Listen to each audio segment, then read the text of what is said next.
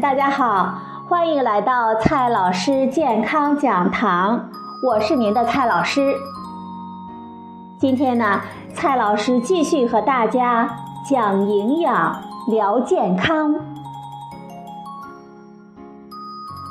今天我们的话题是：食用油的种类那么多，我们买哪一种更好呢？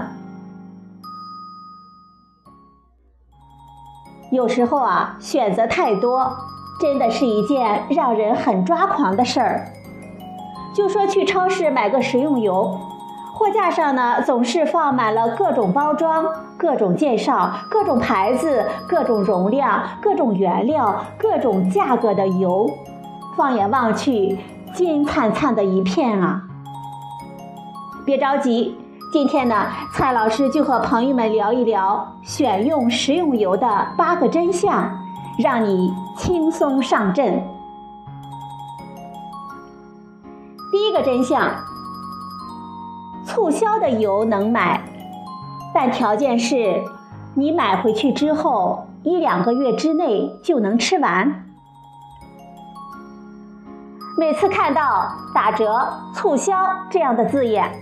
就像转角偶遇了初恋，总是有点心动。但是促销的食用油可不像初恋那么娇小含蓄，而是个个都是超大瓶的那种。大瓶的油开封之后，如果存放不当，或者是放太久，它的品质会下降，甚至变质。我们再去闻一闻，可能会有一股哈喇味。所以。如果平时用油少，还是买小瓶的划算。如果家里人多，一大瓶呢，不到一两个月就能够用完，倒也可以。还有啊，蔡老师比较懒，如果是一个人走路提回家，走着走着就真的很想把那一大瓶油给扔了，太沉了。第二个真相，用油。不需要那么专一。有人觉得花生油很香，就一直吃花生油；也有人呢觉得贵的油才是好油，所以呢一直吃橄榄油。其实，没有一种植物油是完美的。不同植物油的脂肪酸的构成不同，营养特点也不同。中国居民膳食指南推荐。应该经常更换烹调油的种类，食用多种植物油。如果平时一直吃花生油，下次呢，我们可以换成亚麻籽油、大豆油、葵花籽油等等。天涯到处是芳草，我们不要单恋一枝花。第三个真相：动物油不是绝对不能吃。动物油可是很多人的爱啊！可是越来越多的声音告诉我们，不要吃动物油，比如说猪油、奶油、羊油等等，因为动物油中的饱和脂肪酸、胆固醇很高，容易引起心血管疾病。的确，因为现在不少人的饮食属于肉多菜少，这样的考虑呢是有一定的道理的。但这并不是说动物油就一定不好。如果你平时肉蛋奶吃的很少，那么来点动物油也是相对合理的。如果你总是大鱼大肉，此时呢，我们再强调猪油和植物油按比例搭配吃，那么意义就不大了。这就好比我们天天担心雾霾会伤肺，但就是不肯掐掉手里的烟。孰轻孰重啊？第四个真相，进出油才不是那么可怕的油。植物油从制作的工艺来看分两种：压榨油和进出油。具体是哪一种，食用油的包装上都会写出来。但是总听人说，进出油会产生铅汞的残留和反式的脂肪酸。而这两种物质是强烈的致癌物质。进出溶剂正己烷是神经的毒素，接触极其的微量就会对我们人类的健康造成极大的危害。事实上，国家标准对食用油中正己烷等溶剂的残留量的要求是不得检出。国家规定，制作食用油使用的正己烷必须是食品级的，而且经过一系列的处理，其中的有害金属的残留量都非常的低，不会对身体产生危害。所以，不管是压榨油还是进出油，只要是符合国家质量和卫生标准的，一般都是安全的。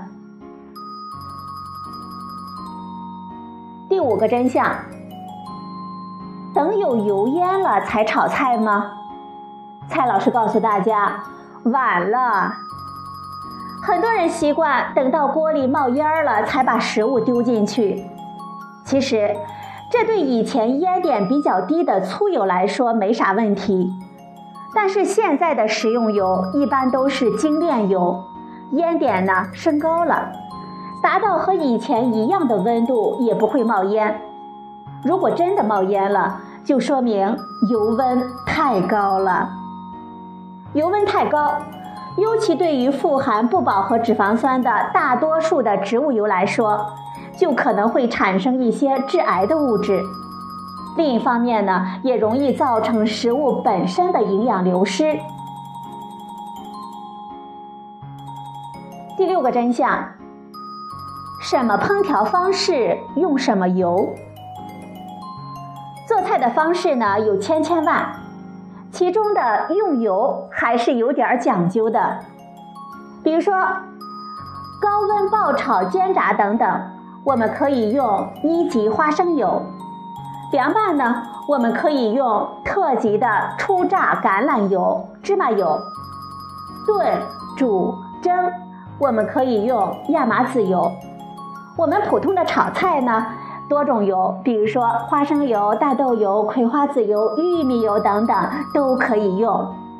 是什么马就配什么鞍。第七个真相：煎炸过的油别再二次利用了。你有没有把煎炸使用过的油装起来之后呢，再拿出来继续做饭用的习惯呢？这个办法听起来确实是节省又方便，但是问题是，用过的油里可能会含有上次煎炸的时候各种的残留物质，比如说丙烯酰胺等有害的物质。如果继续加热，可能会继续的氧化，产生更多的有害物质，这样呢不划算。一次忍着不剁手，一年的油钱就省出来了。答应蔡老师，别跟那一口油死磕。今天的最后一个问题：我们每天吃多少油好？现在啊，少油少盐大概是继多喝热水之后又一迅速崛起的网红词汇。但是，少到什么量才算健康呢？根据中国居民平衡膳食宝塔的推荐，一般人每天烹调油的用量是二十五克到三十克，大概就是白瓷勺两勺半的样子。当然了，控制用油这个事儿啊，也不能和自己硬来，多年的习惯并不是说改就能改的。我们可以用一些小的方法来帮助自己，比如说。用煎来代替炸，蒸、煮、炖、焖的时候尽量不用或者是少用油，使用定量油壶等等。好了，朋友们，今天呢，蔡老师告诉大家八个真相，来帮助大家怎样合理的选择食用油。今天的节目呢就到这里，谢谢您的收听。我们明天再会。